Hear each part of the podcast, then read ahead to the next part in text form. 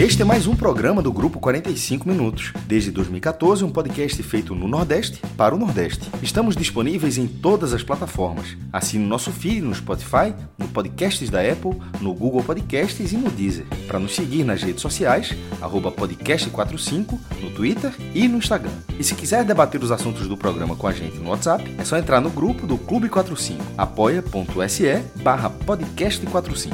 Muito obrigado pela escolha e pela confiança.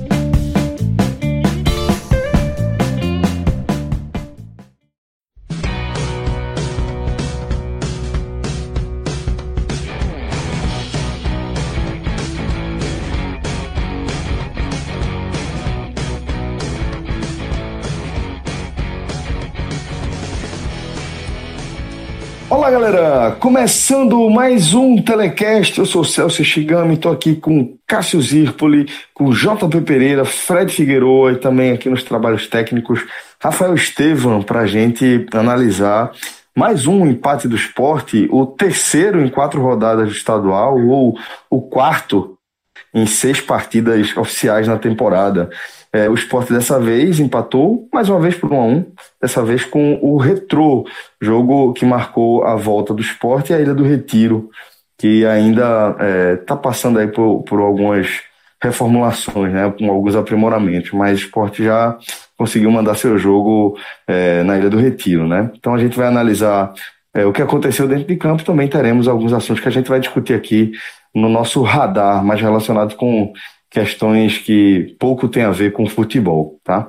É, antes de a gente começar a analisar aqui essa, esse empate do esporte, a gente vai lembrar dessa promoção do esportesdasorte.com. A turma está querendo levar você 0800 na faixa para assistir um jogo da Champions League. E é super simples de você participar, tá?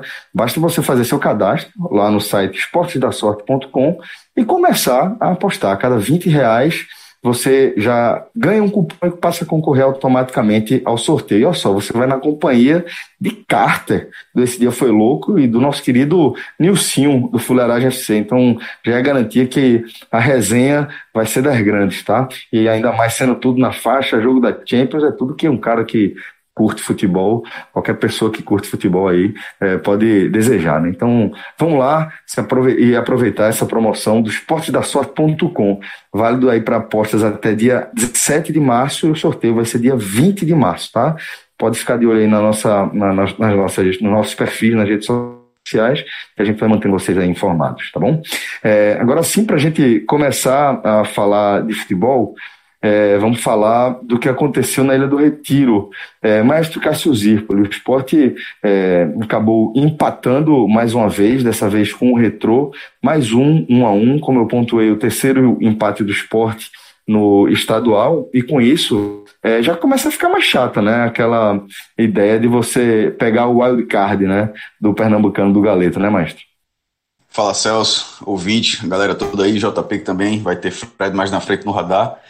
Veja só, esse jogo do esporte, começando já que você fez a pergunta a princípio em relação à classificação do estadual, porque o esporte está usando como experiência no né, estadual, mas em relação ao que vai disputar a fase final, foi um ruim, a campanha está sendo ruim.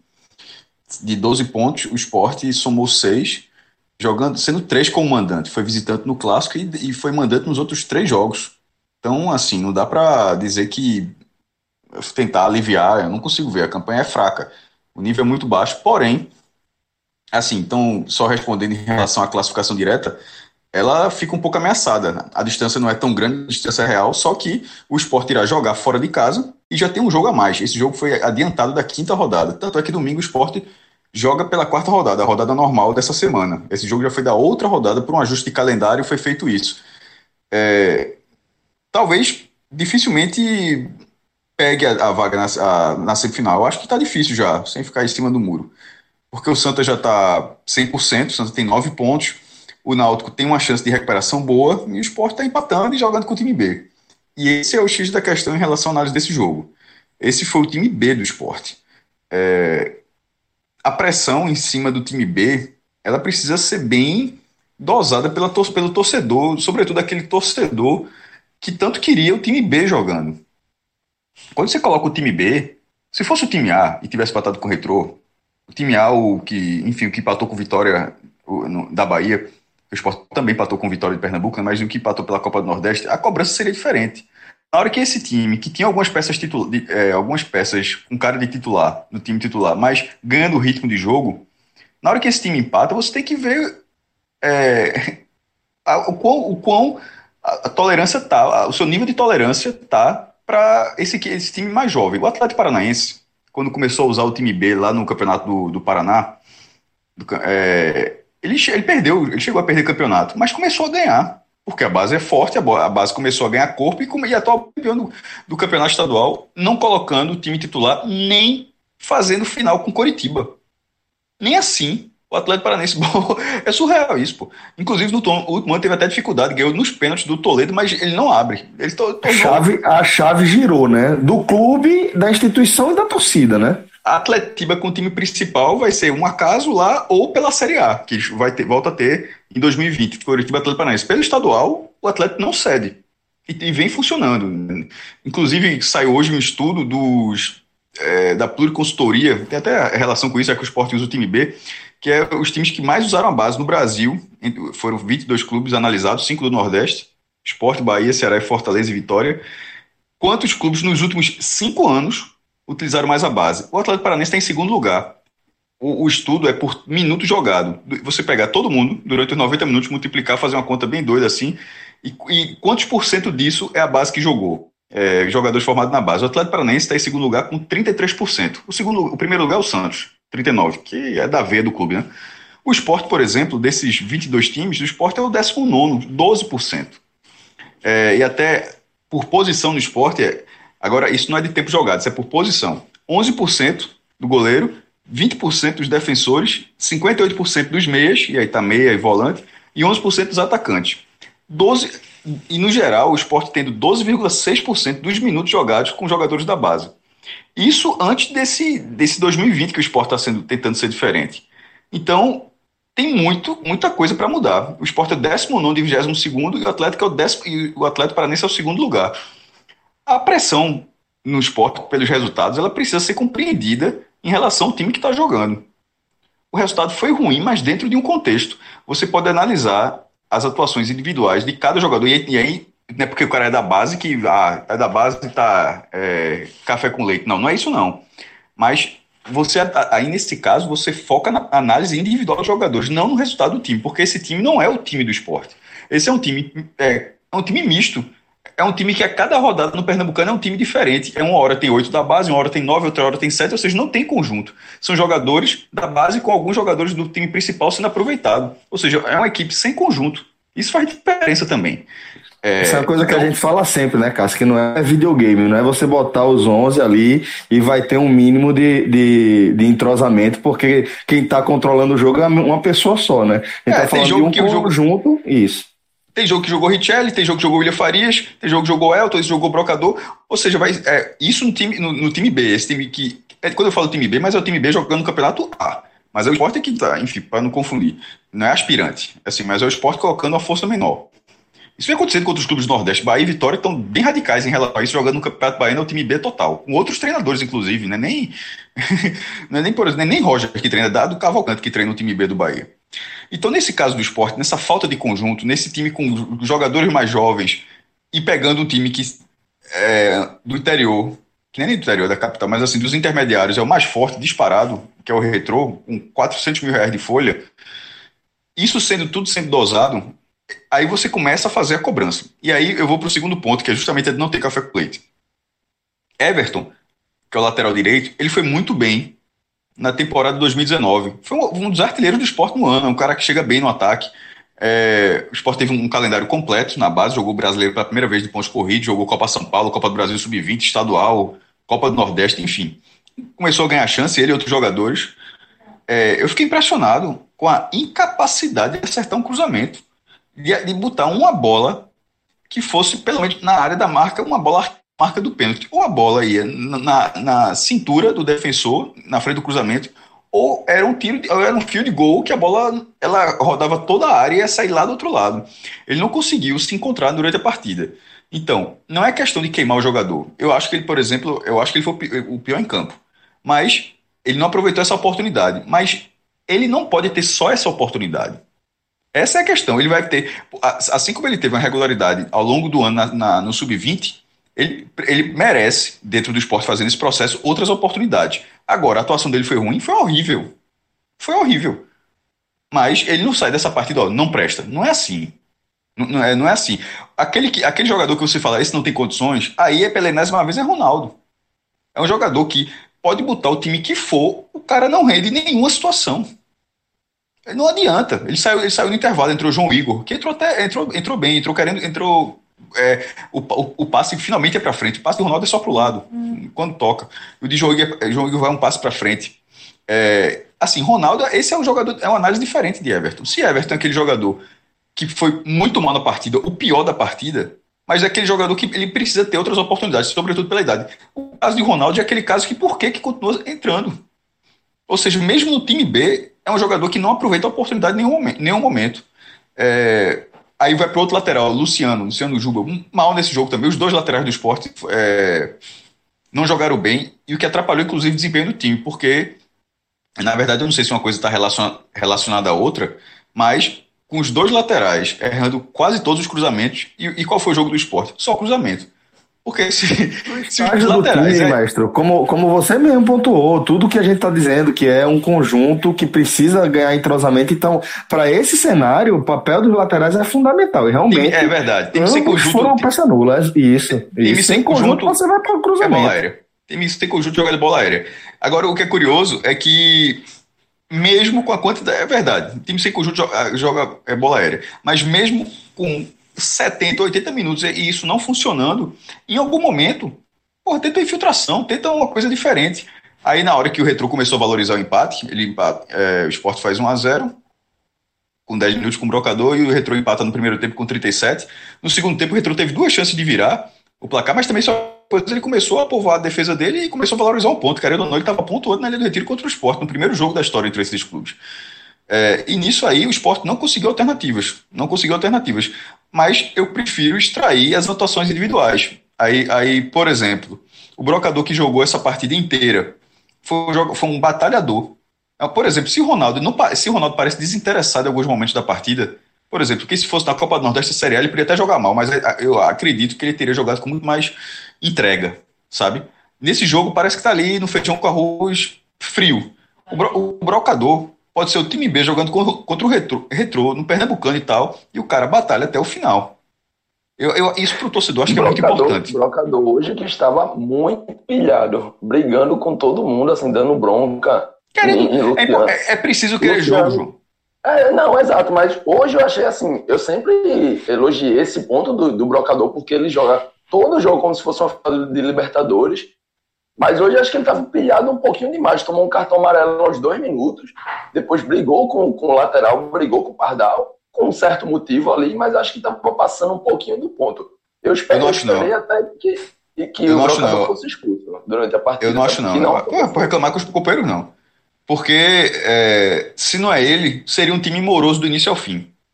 Porque não tinha ninguém assim é, pilhando o time, era preciso sentir o jogo também. Inclusive, isso faz parte, inclusive, dos jogadores mais jovens.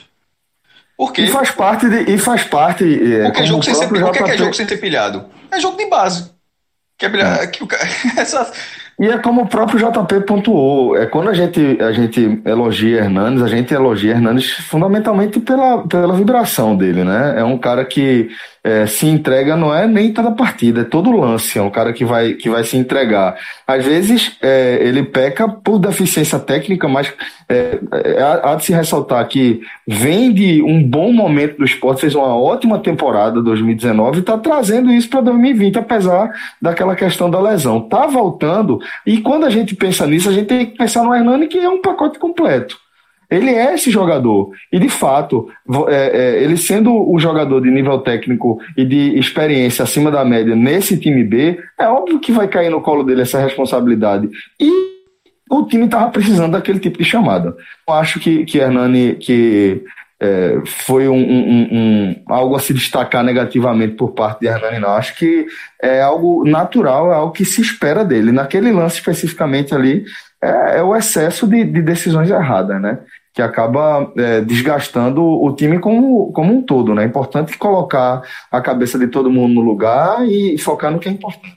Bom, é, então, maestro, para gente, a gente fechar a sua análise, a gente precisa também falar da atuação da arbitragem, porque é, acabou que no lance, no ótimo lance do gol de, de, de, do esporte, né, aquela jogada ensaiada na cobrança de falta, teve uma confusão enorme. É, e que, que, no fim das contas, maestro, o que a gente vai falar aqui é que a decisão final do árbitro foi correta, porque de fato Hernani estava em posição legal. Agora, a maneira como chegou até aí é que é a confusão que a gente vai tratar, né? Veja só, meu irmão. O... Eu estava teve discussão porque os dois lances foram no primeiro tempo, então deu para chamar a central do apito. Né? Eu assisti pelo Premier, mas como também foi um jogo da rede do Sport TV, é... Salve Espínola comentou durante a transmissão com o Rembrandt Cabral sobre os lances. Ele achou, é, é enfim, impedimento, o gol do, do Retrô e o gol do Sport ele também achou irregular. Mas pelo, seguinte, o gol foi legal, mas o jogo já tinha sido reiniciado. E aí eu achei surreal a explicação. Porque ele primeiro ele não contextualizou com que se, com que se viu na partida. O que foi, na minha visão. Quando o árbitro reinicia os, todos, joga, o, todo, todos não, exagero, mas os, todos os jogadores do esporte próximos ao árbitro estão apontando para o Bandeira, porque o Bandeira está sinalizando que estava legal o lance. E o árbitro não suportou aquilo, não se importou com aquilo. É, o que é que acontece? O árbitro ele não precisa consultar o Bandeira, ele pode reiniciar o jogo dessa forma e tal, mas é, o árbitro errou de forma bizonha nessa, nessa situação. E aí é muito estranho, porque veja só, o árbitro, não precisa nem do Bandeira, então, o árbitro tem o Bandeira está sinalizando que inverteu, ele já reconheceu que estava errado, ele tinha pensado uma coisa, mas depois que ele tinha assinalado, assinalado impedimento depois reconheceu que, enfim, que não estava. Mas nesse meio tempo, o árbitro deu a jogada, não olhou para o bandeira, todos os jogadores apontaram e o cara não teve reconhecimento, deixou o jogo ir até o outro lado.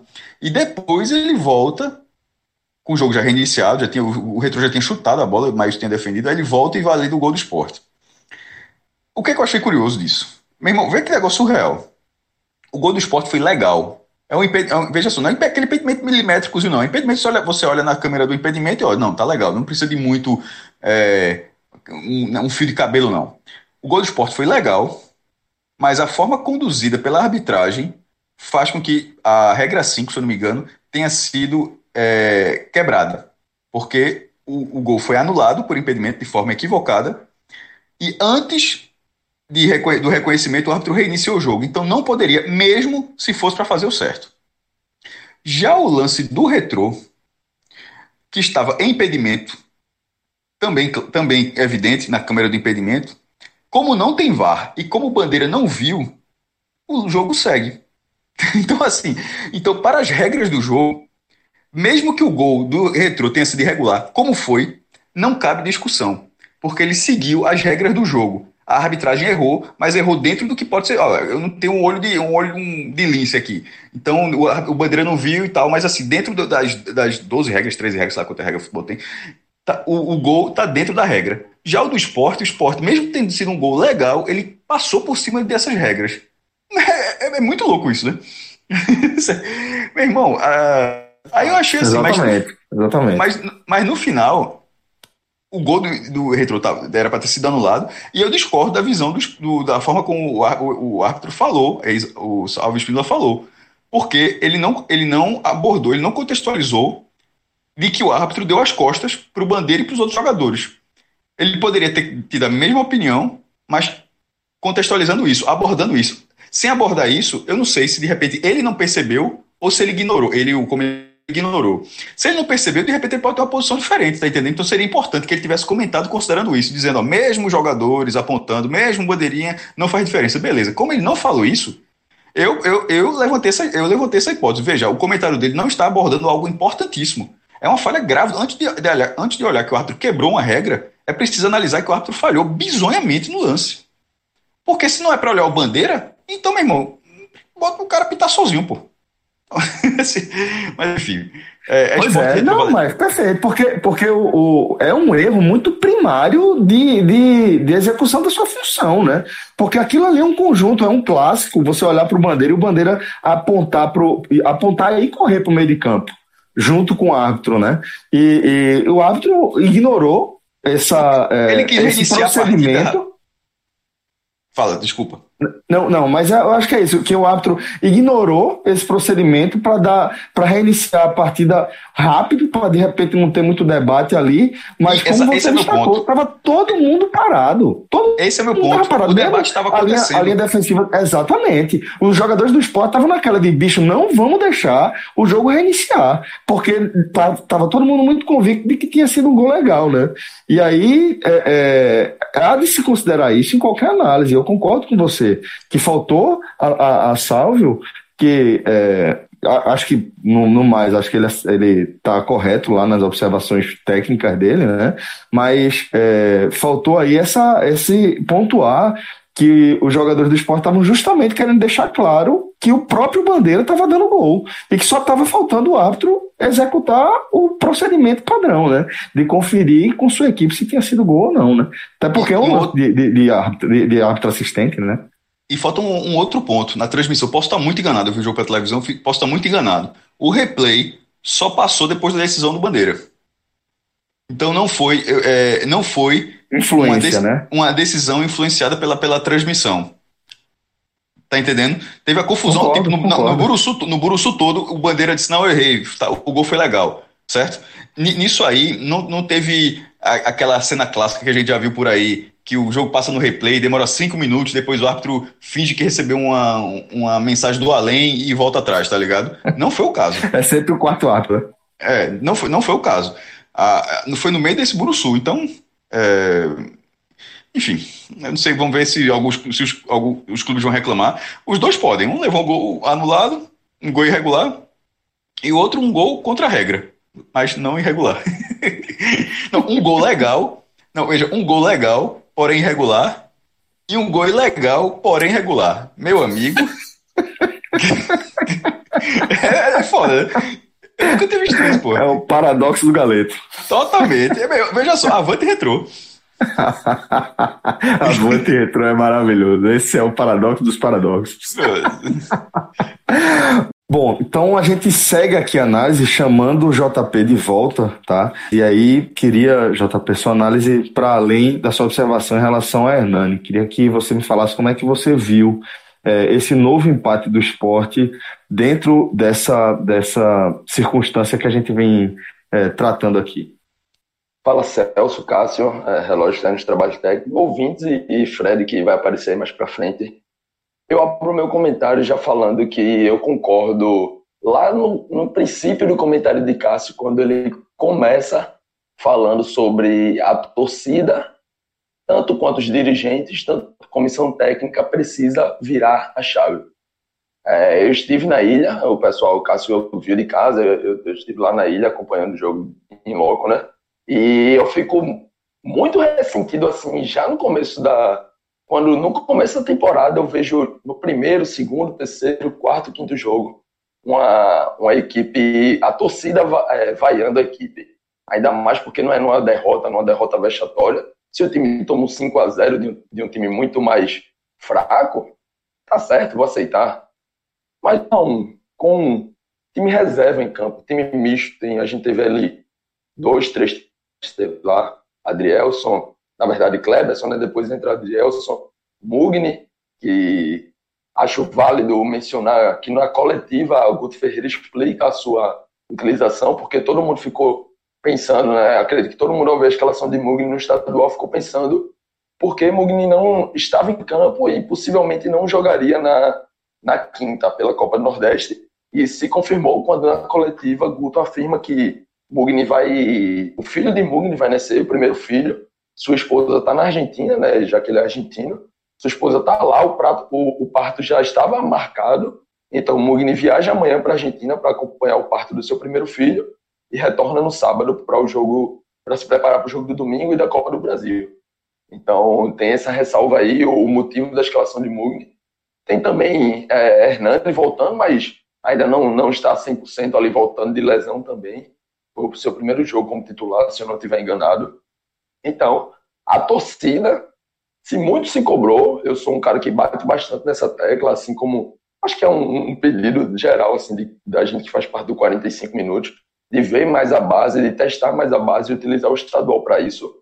é, tendo como, como modelo o Atlético Paranaense, um modelo que vem sendo vitorioso tanto em campo quanto em, em resultados fora dele, com vendas, com essas coisas. É, a torcida precisa também virar chave. Não dá para vaiar nem o treinador, nem o time. Ali no final teve um, um embate de Guto Ferreira com um torcedor que tentou agredi-lo jogando um, um, copo de cerveja. Eu acho isso inadmissível.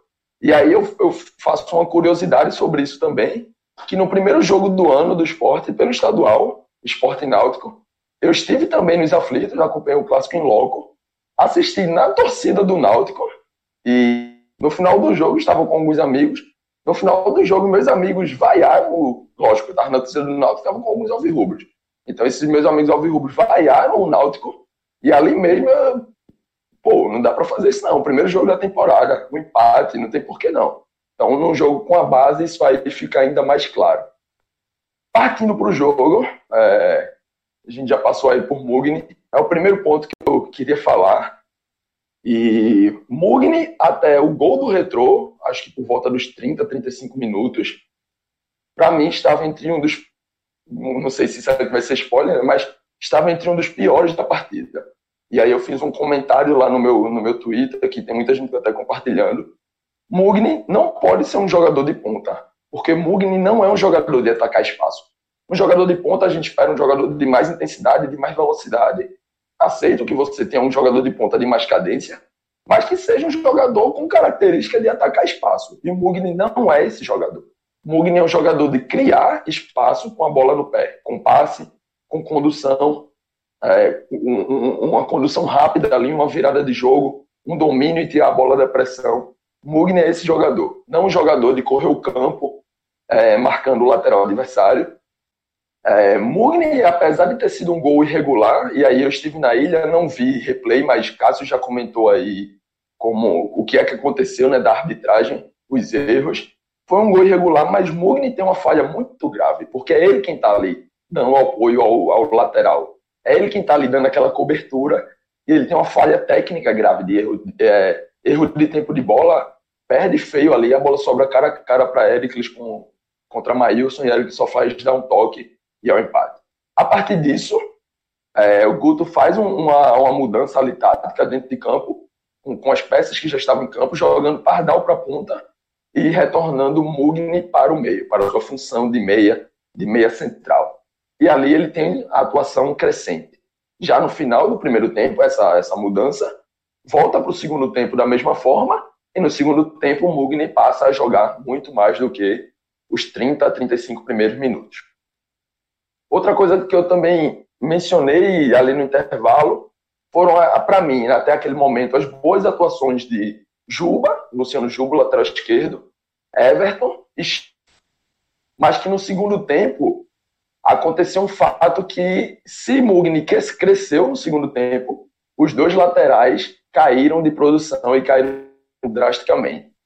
É, no primeiro tempo o jogo foi mais trocado, a posse de bola tanto o esporte tentou criar chances, tentou ter a posse de bola, quanto o Retrô também foi um jogo mais intenso. No segundo tempo, o Retrô deu mais campo para o esporte.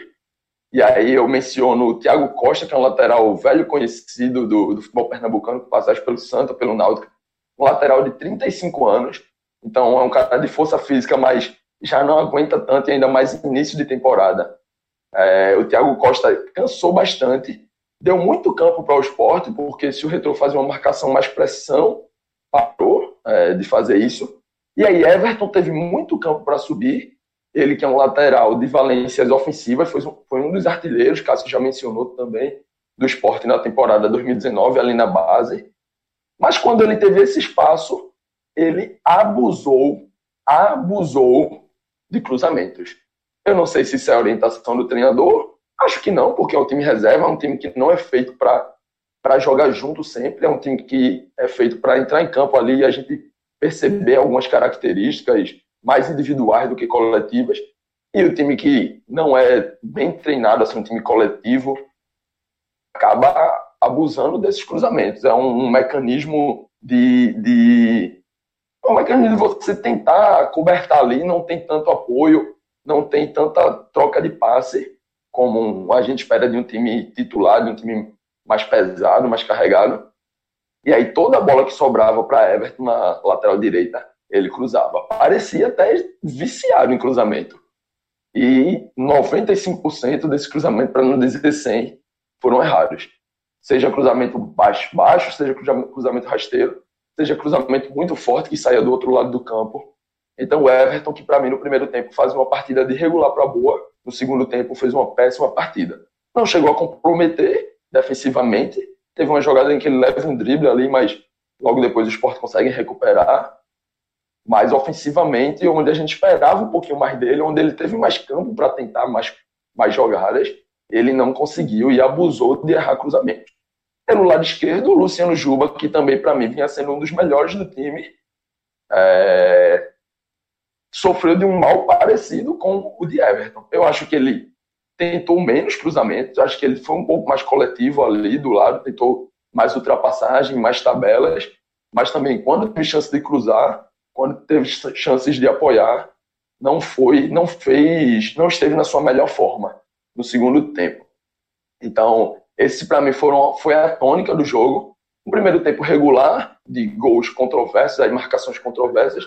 E um segundo tempo em que o Sport teve mais campo, o Retro tentou o contra-ataque, mas faltou a coletividade ali. O Sport tentou muito as coisas individuais, forçou muito nos cruzamentos. E outra coisa que aconteceu também é como o Retro era um time mais recuado, automaticamente o Retro fazia ali as duas linhas né, de quatro, tão, tão comuns, assim, a marcação talvez mais comum, mais rodada no futebol brasileiro, e fazer uma marcação muito baixa, com as, quase as duas linhas dentro da área. Então, quando esses cruzamentos aconteciam, às vezes tinha ali cinco, seis jogadores do retrô contra dois ou três do esporte, dois ou três do time de ataque. Então é difícil você imaginar dois, três disputando contra quase o dobro e imaginar que esses jogadores de ataque iriam sair numa noite consagrada de vários cabeceios de gol de cabeça é difícil que isso aconteça. Normalmente os cruzamentos que dão certo são de jogadas melhores trabalhadas, de, de jogadas que o time que vai, que está ali no ataque, cria uma superioridade. Não foi isso que a gente viu hoje.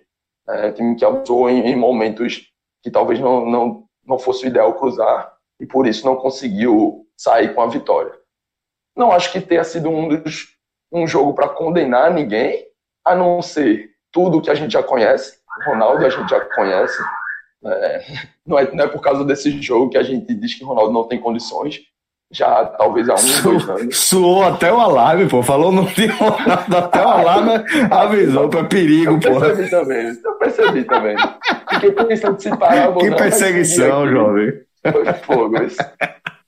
Mas enfim, não é por causa desse que a gente vai condenar Ronaldo. O Ronaldo já tem um histórico. Não é por causa desse jogo também que a gente vai dizer que Juba e que Everton não tem condições precisam de mais cancha, precisam de mais, mais tempo de jogo, precisam estar mais entrosados com todo o time, porque um jogo foi Elton, outro jogo foi Juninho, outro jogo foi Hernani, hoje foi Hernani. Então, esse, esse entrosamento do cruzamento ali com, com um homem finalizador, com um homem de área, não vem acontecendo, porque todo jogo muda praticamente. É difícil.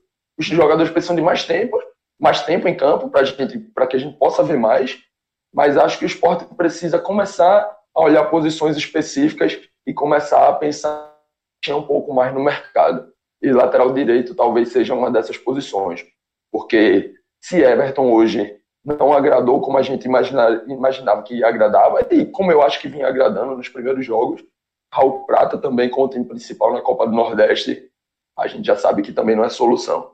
Então, acho que o esporte tem que. Os, os principais pontos para que a gente se tira dessa partida, que a gente consegue extrair. São pontos que já vem de 2019, são pontos que a gente falou no podcast Raiz, para quem ouviu, são pontos que Fred falou no, no telecast do último jogo. Nada novo sob o céu. Esse foi o esporte de hoje contra o Retro. Mestre, então vamos nesse aí dos destaques positivos e negativos do esporte nesse jogo. Depois desse monólogo agora de JP, né? Ele esperou eu falar, esperei ele falar também. Vou... Voltando agora a pegar a palavra, vamos logo. É, os melhores do esporte, para mim, Mugni. No segundo tempo, no primeiro tempo, Guto colocou ele aberto na esquerda, não entendi. Ele não funcionou e não entendi a escalação de Guto. Assim, talvez tenha sido teste. Se foi teste, eu não confesso que eu não vi a coletiva. Se foi um teste para ver se ele funciona ali, não funcionou. Então, tomara que a gente não veja novamente Lucas Mugni na, na esquerda, porque não funcionou. No, no, segundo tempo, mais por dentro, aí sim, ele foi um jogador que vem crescendo, né, que vem surpreendendo nessas primeiras rodadas do esporte. Eu vi muita gente criticando, mas eu não venho. Eu, eu, eu, até aqui, eu estou gostando do futebol de Lucas Mugni, dentro do, desse contexto que a gente avalia o esporte, claro. O segundo lugar, Richelli. Errou passe, errou como errou a vida toda. Agora erra tentando. E, quando, e, e, na hora que ele acerta, são ótimos passos para frente, que é, é, pro time precisa ir para frente, meu amigo. O time não anda pro lado. Porque é por isso que ele erra, Cássio. Porque é tenta. por isso que ele erra. É por isso porque, que o outro tem um não é aquele... de 90% de acerto. Porque é tão só pro lado, pô. Ele, Richelli é um cara que ele tenta passes que quebram linha. Sempre tentou. Sempre tentou. Essa, é, tentar sempre foi uma característica de Richelli. A torcida do esporte criticava muito o Richelli na época do Ruinchelli, na, na época que ele estava chegando na ilha, porque ele era um volante que aparecia e que errava as finalizações, mas estavam perdendo o ponto principal. Ele era um volante que aparecia. E, e, e, tipo, e, o que a gente sempre destacou foi, velho, se ele faz gol também, ele não tá no esporte. Ele tinha saído do, de Goiás, ele tava indo direto pra Europa. Se ele é um, um, um, cara que tem aquela intensidade de marcação, de preenchimento de espaço, que chega para pro ataque como vindo de trás, que ainda faz gol, pô, é óbvio que não ia tá, estar tá, é, é, buscando espaço no esporte. Das, Daí, dessas primeiras partidas Exato. que ele jogou até aqui, essa foi a mais próxima do que é Richelli. Não, é, não tô falando do nível altíssimo, não, mas de característica de jogo. De ser o cara uhum. que toca mais pra frente, que acerta, que chega e deu uma cabeçada com muito perigo no, no, Foi no segundo tempo ou foi no primeiro ainda? No primeiro tempo ainda, para desempatar o jogo. Então eu gostei de Richelli. Entre os piores, já tinha dito lá no início do programa, Everton muito mal, Ronaldo muito mal e Maxwell. O que é curioso, o Fari pode até passar na, na frente. Eu vi o Twitter de, de, de Fred já colocando, cravou, Maxwell titular para domingo. Eu disse, meu amigo, veja só. Maxwell entrou aos 28, lugar, 28 minutos do tempo no lugar de Evandro. Não é. É porque tem Everton, que é o lateral, e Evandro. Eu achei que ele errou tudo. No caso, assim, eu vi é, essa Maxwell, atuação que. Maxwell, depois da segunda jogada, eu olhei para o meu irmão ao meu lado na ilha e resumi como um jogador que dribla para trás. Tô, tô mais com, tô mais com o Cássio já. Já. Não gostei, eu vi, eu vi, eu vi isso. A gente é fechado, pô. Tu sabe que eu te respeito. Ah, o, no caso, eu vi Fred elogiando, mas eu não gostei, não. Nem coloquei o pódio. Coloquei no, no blog, coloquei dois e dois. Mas, no caso, se fosse para fechar um terceiro, um terceiro pior, seria Maxwell. Bom, JP, pelo que eu vi da sua análise, você também deve concordar com o Cássio em relação aos destaques né, desse, desse jogo, né? Isso, a gente vai num destaque bem parecido ali. Eu vou discordar um pouco de Richelli. É, eu vi também que o Fire Fred né, falou no Twitter que Richelli já merece uma vaga ali no time principal. Sei que ele vai, de acordo com, com o decorrer da temporada, ele vai estar lá. Richelli é uma peça fundamental nesse time, mas acho que hoje ainda não. É, Richelli fez uma partida. Eu fiz até um comentário no Twitter, muita gente discordou de mim, acho que Cássio também discorda, já que Richelli esteve entre os melhores. Fred também deve discordar, já que esteve entre os melhores dele, mas eu acho que Richelli precisa de mais tempo juntamente com esse time. Eu achei ele ainda muito abaixo fisicamente, lógico, volta de lesões graves, volta de tempo sem, sem atuar com regularidade. E é exatamente para isso que esse time serve. Então, quero ver Richelli jogar um pouquinho mais, quero ver Richelli crescer em intensidade, porque a gente sabe que se Richelli conseguir chegar ao seu bom futebol, não digo nem ao seu melhor, mas se chegar ao bom futebol, que a gente já viu Richelli é, performar por, por algumas temporadas, acho que Richelli vai ser bem útil, mas não por esse jogo. Como os melhores, eu coloco Mugni, o Mugni ali a partir dos 35 do primeiro tempo até o final do jogo. É um Mugni que agrada, é um Mugni que pode contribuir, um Mugni que também foi bem contra o Vitória. João Igor me agradou bastante a sua entrada, bastante, bastante mesmo. Gostei muito e aí a diferença de, de, de um abismo de, de João Igor para Ronaldo. Acho que não, não acho que João Igor seja já titular porque o William Faria, que é ali o primeiro volante do time principal e é a posição em que João Igor também costuma atuar. O William Faria está muito bem, dono da posição, não dá um menor motivo para sair. É, muitas vezes capitão do time, cara que dá moral, que consegue corrigir o posicionamento dos jogadores. Mas acho que o João Igor já é um jogador viável para estar no elenco principal. Caso ali o Sport precise de uma dupla para o Iria ou precise de um substituto direto para o William Faria, acho que esse jogador já pode ser João Igor. Pela, pelo segundo tempo, entrou dois chutes muito bons de fora da área, de uma distância longa, dois chutes que o goleiro deu rebote, alguém poderia ter aproveitado ali, rebote um pouco mais para lateral, mas foram bons chutes. é algo que ele não costumava fazer e, e nesse, nesse jogo ele já vem mostrando essa evolução. Então, me agradou bastante a sua entrada. Acho que tem muito a, a crescer e a acrescentar nesse time principal do esporte. E arriscou num momento importante do jogo, né? Exatamente. Quando o jogo estava pedindo isso, jogada, exato. Destravou exato. alguma jogada. Num momento que o time estava muito burocrático, um time que só fazia cruzar, no meio não criava tanto. O Mugni tentava, mas as tabelas ali não estavam saindo, porque ao lado dele jogava Pardal, e aí já adianta spoiler, Pardal para mim estava entre os piores. Então, um time que estava travado pelo meio, algumas bolas que ele teve espaço, ele conseguiu bons chutes, chute que o goleiro fez boas defesas. Então, Mugni, é, logicamente o melhor, João Igor pela sua entrada. Vou colocar também Hernani, acho que lutou, já fiz um, ponto ali, que acho que ele passou um pouquinho do ponto. Um cartão amarelo aos três minutos, gritos assim, achei que passou. Não, não condeno, logicamente. Acho que ele puxa o time para cima e isso agrada em Hernani, mas eu acho que hoje ele estava passando um pouquinho do ponto. Mas mesmo assim, a sua atuação me agradou dentro do, do que ele é capaz ali de fazer. Fez o gol, então é, coroou aí esse, esse, essa atuação e fechou o para mim. Dos, dos, melhores. Dos piores, Ronaldo. A Sirene tocou ali na hora que eu falei dele, então já está aqui, para mim foi o pior. O segundo pior, para mim, Pardal. Achei que começou pelo meio, a gente todo mundo pede para ver Pardal como meia. Começou ali pelo meio, não acrescentou tanto, depois foi deslocado para a ponta. Na ponta, agregou mais do que Mugni, é, porque Mugni não tem essa intensidade, não tem essa característica. Pardal tem um pouquinho mais, agradou um pouquinho mais, mas nem perto do suficiente para sair daqui dos piores da partida. E ali o terceiro colocado, eu vou dividir esse prêmio para os dois laterais porque se ambos me agradaram no primeiro tempo, no segundo tempo abusaram de erros. Normal pela idade, normal pela falta de experiência, mas a gente também não pode fingir que não aconteceu. Então, Ronaldo, Pardal e a divisão ali com Luciano e Everton no terceiro lugar. Bem, é, agora a gente passa a ter também a presença, a companhia do nosso querido Fred Figueroa na análise desse empate do esporte. Fred, e você já nas redes sociais, você já trouxe uma perspectiva interessante em relação ao tipo de cobrança que a torcida do esporte está é, tá, tá fazendo para um momento muito específico da temporada em que essa própria torcida já cobrava um posicionamento diferente, né? um, um, um tratamento diferente do esporte em relação ao estadual, né? Celso, é, inclusive no meu Twitter, eu comentei sobre o Vandesson que existe dentro de cada torcedor. Porque Vandesson Lacerda, né, diretor de futebol do esporte, ele tornou-se um personagem dentro do universo do Twitter, dentro do universo das redes sociais. Ele tornou-se um personagem marcado pela sua defesa do Campeonato Pernambucano.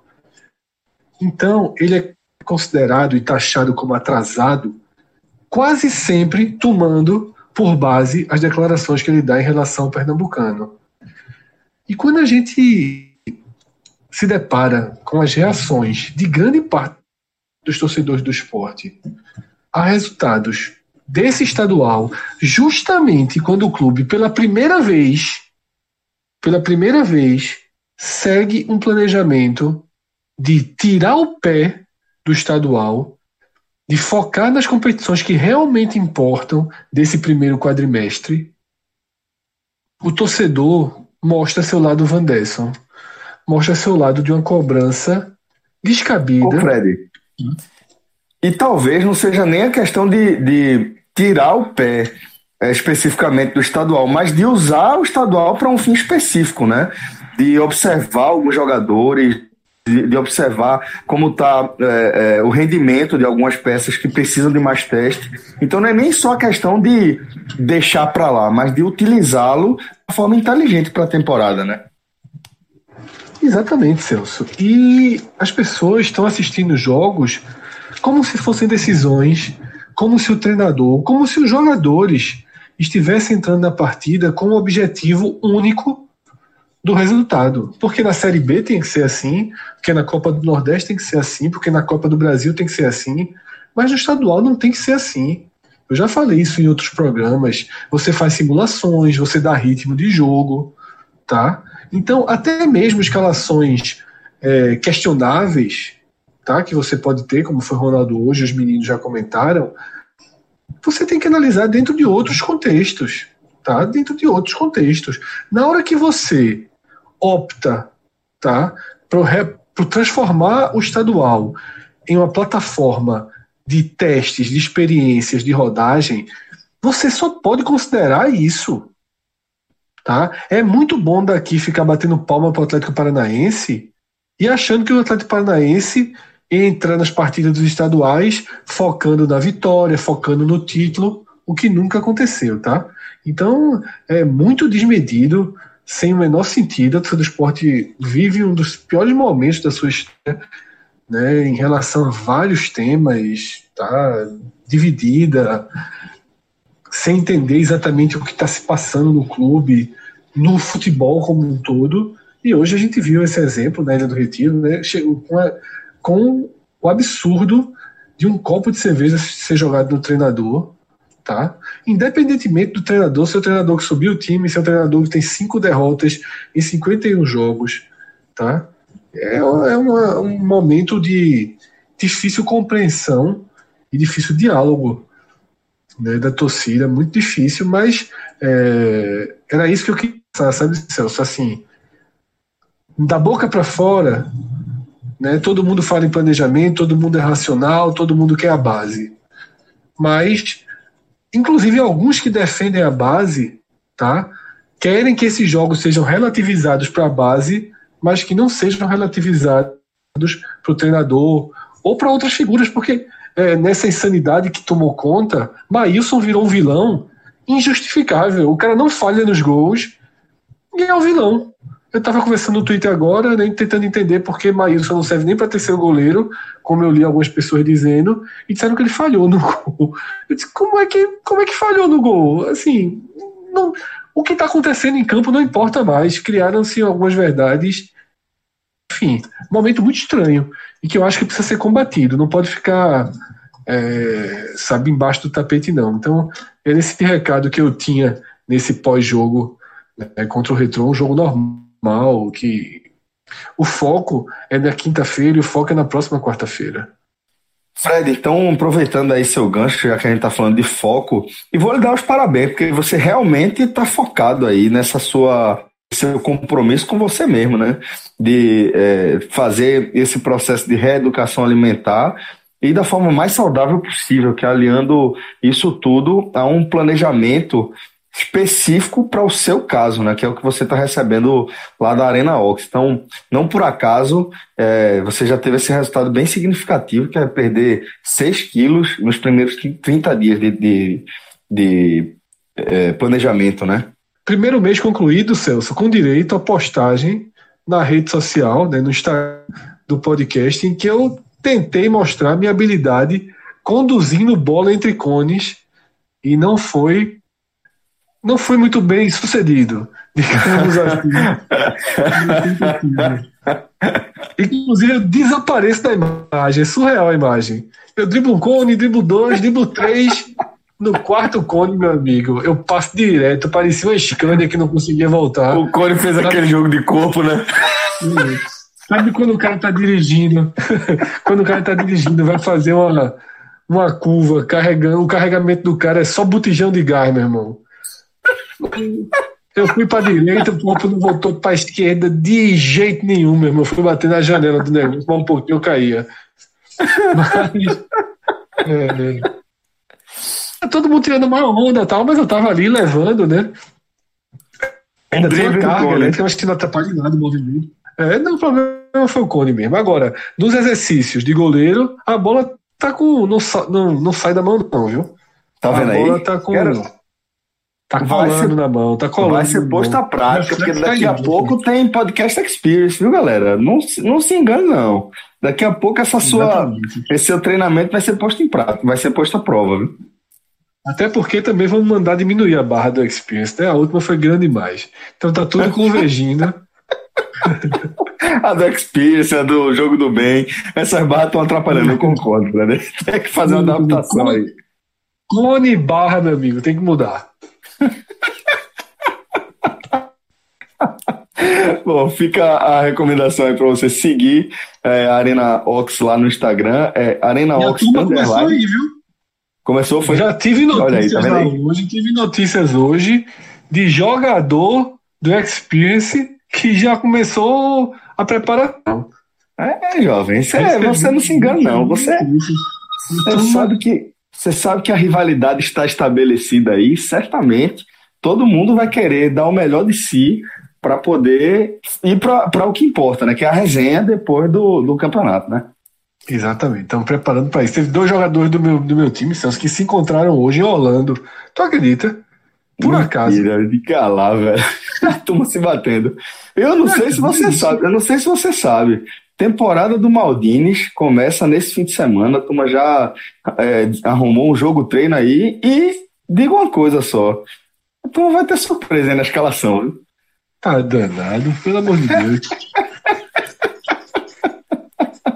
Fique ligado aí, a gente vai trazendo notícias, porque Podcast Experience é, já faz parte aí do nosso calendário, a gente também está super ansioso para essa primeira edição e certamente a Arena Ox vai ser de grande valia para quem quiser dar aquele upgrade aí na preparação, viu?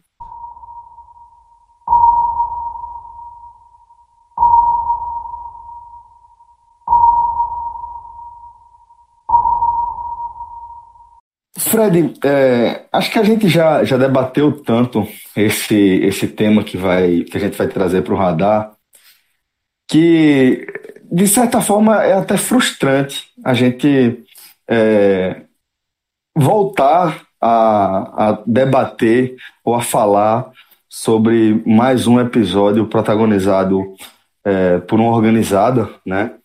É, dentro de, dessa nossa proposta de cobrir o futebol do G7. Porque a gente já tem tanta familiaridade com o tema, por viver como torcedor, viver também como repórter, viver como comentarista, como cronista, que é, é, eu confesso que eu fico realmente frustrado quando a gente se vê na obrigação de fazer o que a gente está fazendo agora, que é trazer, como eu já destaquei, mais uma, um absurdo, né, protagonizado né, dessa vez pela torcida jovem, né? É, que entendeu de, de, ser razoável poder é, agredir pessoas comuns, né? É, simplesmente porque elas estão comemorando o aniversário de um, aqui com várias aspas, porque é importante, de um rival, tá? Então, Fred, é, queria só fazer essa introdução de dizer que eu realmente fico frustrado de a gente trazer isso para a nossa cobertura, mas gostaria de ouvir o que você tem a falar também sobre mais esse episódio lamentável, né? Celso, é, quem vive nisso há mais tempo, e a gente, é, queira ou não, já convive com isso há muito tempo, como você já enxerga todos esses acontecimentos como movimentos cíclicos, tá? É, todo o processo né, de valorização da cultura da violência, porque esse é o verdadeiro DNA desses grupos organizados, né, que lembram muito as galeras dos anos 80. Não, é, não são grupos ligados ao futebol, tá? O futebol é o escudo e o meio de propagação. Eu já falei isso cem vezes.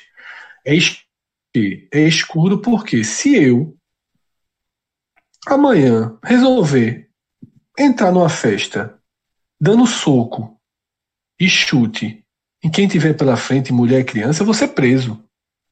Eu não vou ser detido. Eu vou ser preso. Se eu roubar um posto de gasolina no Select, entrar, juntar nós quatro, eu, você, Cássio, JP, relógio, entrar cinco caras num carro, parar num posto, lá em João, indo pra, na Paraíba, como a jovem já aconteceu com a jovem, roubar o posto, ser pego pela polícia, a gente vai preso.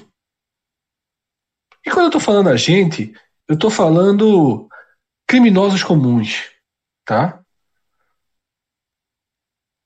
Esses caras não. Esses caras quando aconteceu o caso do posto, a polícia pegou, alguém no Recife juntou a soma de dinheiro do, de, do prejuízo que, ele tinha, que eles tinham dado, foi lá, pagou o prejuízo do roubo ao posto, né, que é a, a, a loja de conveniência do posto, e eles seguiram viagem lá para o jogo que eles estavam indo, voltando, não me lembro.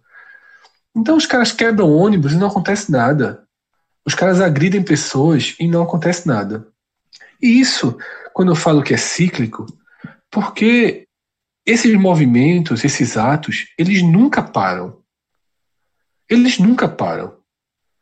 Tem coisas que a gente simplesmente começa a ignorar, sabe? A gente não vai ficar se desgastando, a gente não vai transformar nosso podcast, nossas redes sociais em uma em uma um tema repetitivo de torcidas organizadas, inclusive por segurança própria, a gente não vai ficar se expondo o tempo todo. A gente até tinha conversado, né, internamente de parar de falar um pouco sobre isso. E nesse meio tempo, Celso, tem coisas que a gente nem sabe que acontece, crimes, assassinatos, agressões, tá? E tem outras que a gente vê como foi já esse ano. Esse ano a gente viu Náutico Esporte nos aflitos, tem uma, tem uma imagem circulando nas redes sociais, perto ali da Avenida Norte, um torcedor do Náutico estava em cima de uma moto e foi espancado por dois caras da jovem. Em outro caso, no jogo seguinte, um jogo mínimo contra o Vitória, no ônibus indo pro, pro, pra arena, a gente viu um cara com a camisa da, da Inferno Coral, uma camisa diferente da Inferno Coral, mas era da, da facção do Santa Cruz. As caras da Jovem entram, coagem, agridem, roubam. Tá? Isso a gente viu, não é só a Jovem não, a gente sabe que são todas. A gente viu em Caruaru os ônibus de, abre aspas, torcedores do retrô, que mal nem torcedores são, por cá entre nós. É uma torcida organizada, que assim, uma torcida construída ali, né, com uma série de, de fatores para que tenha essa mobilização. Arrebanhada quase, né? Exatamente. Aí agredida com pedras, velho, pela organizada do Central de Caruaru. Time que não ganha de ninguém. Sabe? É organizada, fica criando rivalidade com outras organizadas. Sabe? Não tem nada a ver com futebol. E aí, Celso, a gente não falou nada disso nos telecasts. Por quê? Porque a gente vê. A gente cansa, velho. A gente cansa. A verdade é essa. Só que o que é que é cíclico? Algumas coisas vão além. Como foi o caso da privada, né, arremessada do alto do Arruda na cabeça de uma pessoa que estava andando, que não estava nem brigando. Também era um integrante organizada e talvez também fosse capaz de fazer algo parecido. É brutal, choca, traz todo o assunto de volta à tona. A gente também fala quando os clubes perdem esportivamente, perdem mando de campo, esse assunto volta à tona. E agora porque aconteceu algo que há muito tempo não acontecia. Que foi quebrado, inclusive, um pacto que existe entre esses grupos. Eles atacaram pessoas que não são envolvidas nessa guerra, nessa guerra particular. E tinham mulheres e tinham crianças. As imagens de segundos, minutos antes do ataque, elas são de uma, de uma inocência que o futebol poucas vezes hoje oferece. Tá? O Santa Cruz tem esse, esse lado né, de ser também um movimento popular, cultural, né, como eles se autodefinem algumas vezes, alguma parte da torcida. E era aquilo, pô.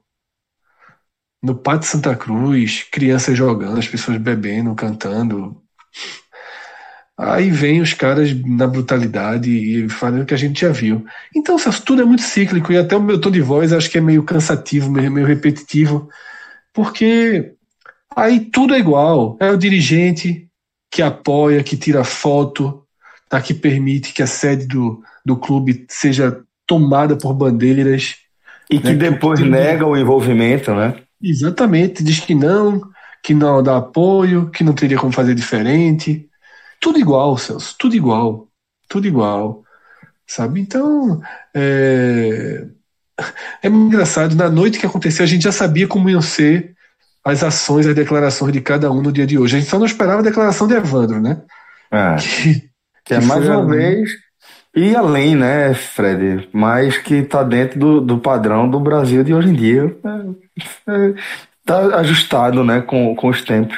Eu, eu só acho, Fred, que, que é, é, preciso, é preciso também compartilhar, não que a gente nunca tenha feito, mas como a gente está retomando esse tema, é, a gente também retomar outras questões importantes que não pode ser, ser esquecidas ou deixadas em segundo plano que é de compreender que é, a culpa, obviamente, é do, do, dos dirigentes também, né?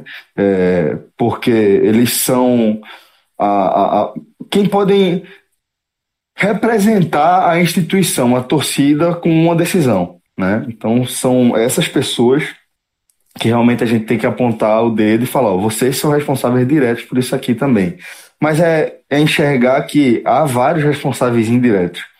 Eu no, na, no Twitter também destaquei isso, que, por exemplo, é, quando uma emissora, seja ela qual for, aqui eu não estou falando de, de, de, de, A, B ou C, não, que isso é uma prática absolutamente comum no futebol nacional, que é quando a televisão é, filma ali fechadinha a imagem dessa organizada, de determinada organizada, ela está fazendo justamente a parte da propagação, é a propaganda para a instituição que eles estão representando ali, que não é o clube, é a instituição organizada.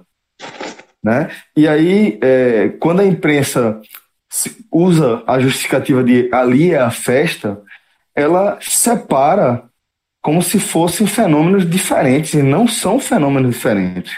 Como o Fred pontuou, o futebol, ele é o pano, o pano de fundo da vez tá aí há décadas já, mas é o pano de fundo da vez para algo que vai além do e futebol. São Paulo já foi para as escolas de samba. Exato. Mas exato. a proibição do futebol foi mais forte.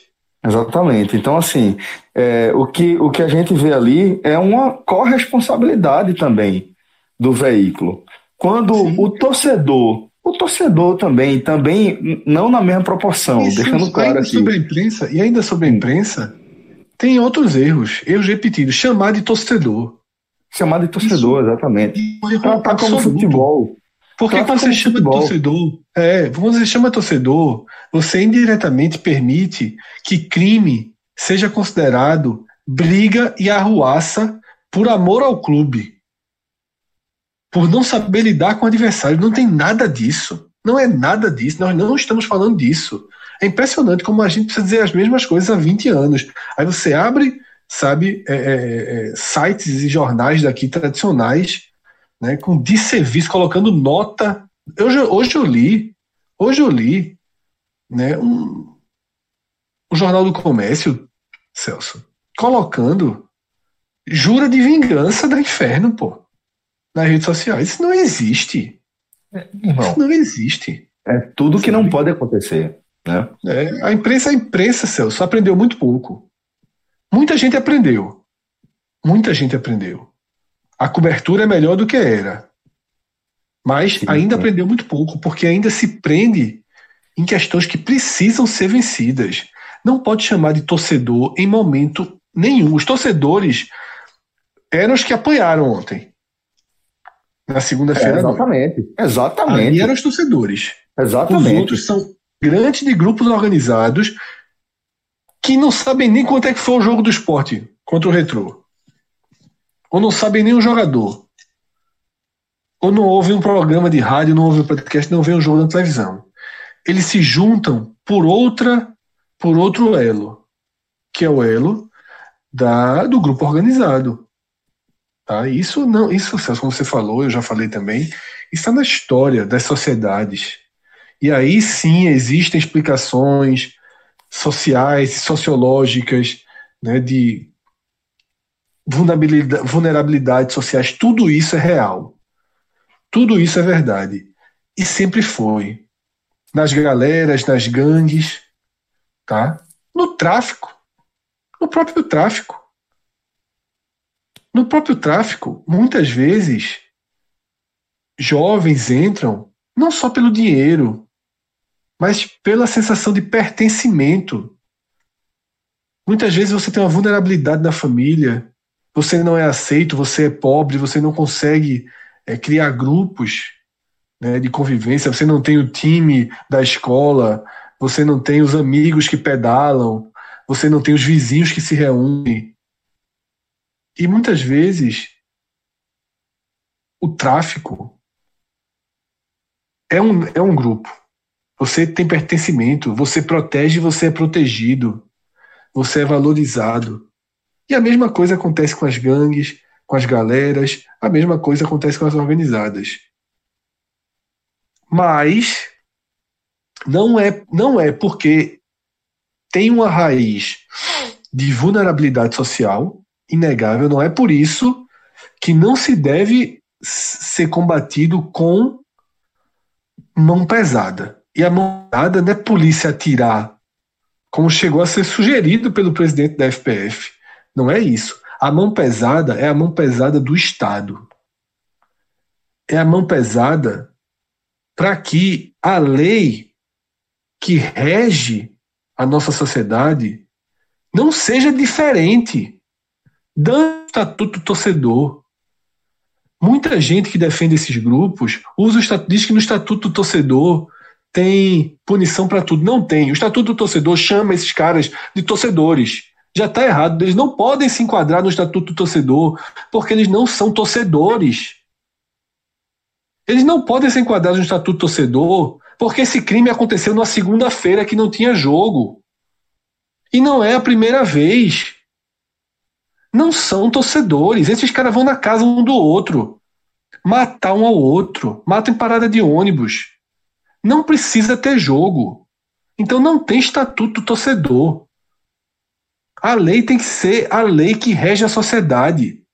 Se rouba, tem que ser preso. Se agride, tem que responder pela agressão. Não tem que ficar detido enquanto está acontecendo o jogo e depois ir para casa, não.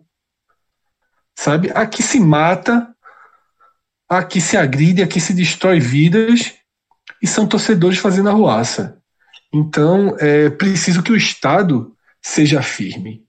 E o Estado não seja é firme, firme inclusive, e seja firme, inclusive, Fred, como você destacou de forma muito precisa, é, não é só na aplicação das leis de acordo com a definição que a gente social que a gente entendeu mais adequada, né?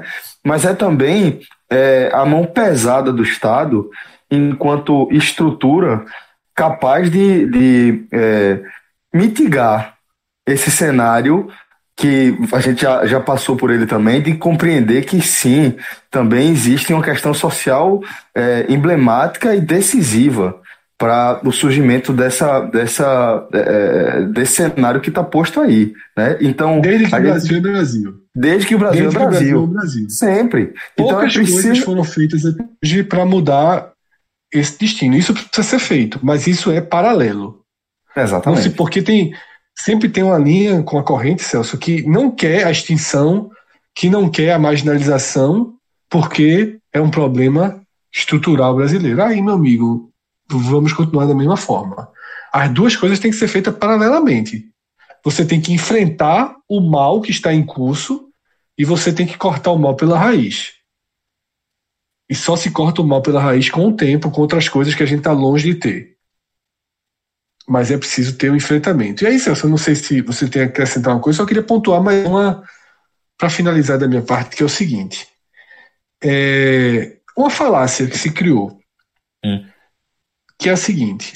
Durante a gestão de Arnaldo Barros no esporte, que não precisa nem adjetivar e comentar o que foi a gestão de Arnaldo Barros para o esporte, tá? Todo mundo sabe. Mas Martorelli e Arnaldo Barros, eles de fato foram os únicos, os únicos até hoje no futebol de Pernambuco que enfrentaram esses grupos, que combateram. Eu vi alguém resgatando do esporte na conta oficial, com a foto da geral, onde a jovem habita, sem ninguém da jovem, e a tuitada era mais ou menos assim: conseguimos a nossa missão. Jovem, a jovem não estava. Botaram ingresso caro, fizeram um monte de coisa para que a jovem, nem com vestido amarelo, nem disfarçada entrasse. A declaração de Marta Aureli é emblemática quando ele diz que são instituições que é, não são compatíveis, né? Exatamente, perfeito. Isso, isso era para estar no estatuto do esporte. O Esporte Clube do Recife, assim como o Santa Cruz, assim como o Náutico, eles não podem se deixar estar associados com grupos criminosos. Porque não são infiltrados. São grupos que cansaram de fazer isso. E aí o que eu quero fechar, Celso, que é essa falácia, é a seguinte: não mudou nada. Mudou muito. Não conseguiu erradicar. Não é. conseguiu solucionar. Mas foram alguns anos, ou pelo menos um período, em que você não via o que a gente está vendo todas as partidas. E quem é contrário, eu, peço que me traga matérias, relatos, porque não teve. Porque não teve. O que se Porque fala, não, continuar existindo. Claro que continuar existindo, existindo, mas você tira um fator Isso. preponderante que é a propaganda. Exatamente. Eles não se renovaram. Vestir amarelo, você não entrava no estádio. Sem a cor, sem a camisa, não há não há esse a elemento de identificação, né? não se perde, vai se esvairindo, sabe? Se esse trabalho tivesse tido continuidade, se esse trabalho além, tivesse tido né? continuidade, a gente estava vendo essa história avançando. Mas esse trabalho ele foi rompido de forma é, é, política, né, internamente, Isso. porque eu só posso acreditar nisso. Eu não acredito que Milton Bivar, e aí ele já deu entrevistas é, dizendo exatamente isso, que ele compactue com os ideais da jovem. Eu, eu não acredito nisso. Não é. acredito. Mas eles foram úteis de alguma ações, né? forma. Né? Eles foram úteis de alguma forma. Foram, eles foram, foram interessantes de alguma forma. E aí tá pagando preço. Tá, e aí tá exatamente. pagando preço.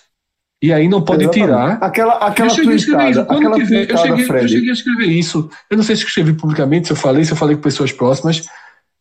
Beleza, traz a jovem, abraça, tira foto, né, faz carreata basicamente só para elas, faz, faz o inferno. Agora, quando tiver um problema, a mão vai melar de sangue, como melou é, a de alírio. Exatamente, exatamente. Exatamente. E vai melar. Então, meu amigo, não tem como. Já se anunciou, Fred, naquele momento que, que. Eu até fiz um comentário dentro do, do, nosso telecast, quando o esporte utilizou o perfil do clube, fez uma ação de jogo voltada para a organizada. E aí quer fingir que não fez. E aí, aí quer, fingir, que não quer fingir que não fez. O copo Agora amarelo. Quer fingir que não fez. O copo amarelo com a letra da música da jovem. Meu amigo, às vezes, é. Celso, é, é, é, tratar muito os outros como se todo mundo fosse imbecil. Exatamente. Sabe? É você ter Van, Vanderson Lacerda segurando o boné da jovem, Bárcia, a maior contratação para um jogador. temporada, chega e no aeroporto. Sabe o que, é que aconteceu no Super Esporte, Celso? Nesse dia? Não ah. deram foto, porque fotógrafo não consegui fazer nenhuma foto sem elemento da jovem. E no Diário de Pernambuco há anos não entra a jovem. Sabe? Então, assim, tem que entender. Tem que entender que, assim, você, velho, fez uma aposta e os caras, de novo, lhe fuderam. Pensando no, na cabeça de quem está na direção do esporte, né? De novo a gente confiou, de novo a gente achou que poderia controlar e de novo saiu do controle. Agora, eu cheguei a tuitar isso durante a terça-feira. Agora, Milton teria uma última chance de romper. Talvez ele faça, talvez ele faça. Eu acho que a gente ainda está né, para assentar o que aconteceu na última segunda-feira. Talvez faça. Eu acredito que vai fazer, não. Vai tentar que as coisas é, é, se acalmem naturalmente. Né? Deve ter, já deve estar tá ouvindo das, dos chefes da organizada tal novas promessas de que não vai acontecer mais, de que vai se pacificar. Mas enfim, aconteceu na terça-feira contra o Retrô. A gente viu estação de metrô, cenas de novo da organizada, da jovem atacando possivelmente integrantes da organizada, né? Inferno Coral. Enfim, velho, mais do mesmo, Celso, mais do mesmo. A gente só se expõe, a gente só dá a cara a tapa, A gente só leva a tapa e não muda absolutamente nada. Né? Daqui a, a nessa quarta-feira já tem Copa do Brasil, já vai se falar só em Copa do Brasil e depois vai se falar em Copa do Nordeste e vai se distanciando e ninguém vai ser preso até que daqui a alguns meses algo vai de novo chamar atenção, né? seja uma privada, seja um assassinato, seja um espancamento, enfim, seja um tumulto generalizado. A gente vai ver algo disso acontecer e de novo vai voltar todo o roteiro de sempre e nada vai mudar, porque os dirigentes mudam, mas as práticas não mudam. Né? A gente, é, com maior ou menor grau, os três presidentes hoje deixam as organizadas fazerem o que querem, em maior ou menor grau. Tininho, Edno e Milton nunca entrevistas, nunca. Até porque entrevista também não vale nada, né? Mas nunca fizeram nada que expusesse a separação. Nunca fizeram nenhum movimento que dissesse nós não queremos estar associados a isso. Esses caras não fazem parte. Como você bem falou a frase de Marta Aurélio. Então, em maior ou menor grau, gestores do momento, gestores do passado, com essa única exceção, né? E é uma exceção péssima, porque é uma exceção que é desastrosa em todos os outros aspectos e enfraquece esse, né?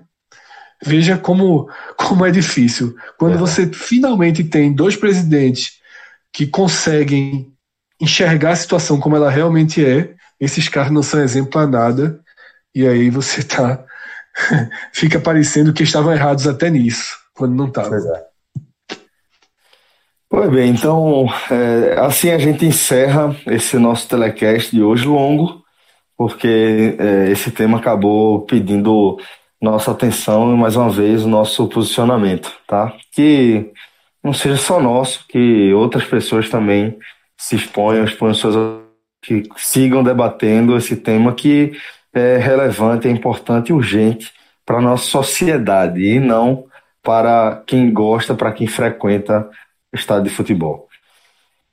Obrigado a todos pela companhia. Pode ficar de olho no seu feed, vai ter muito conteúdo à sua disposição. Até a próxima, galera. Tchau, tchau.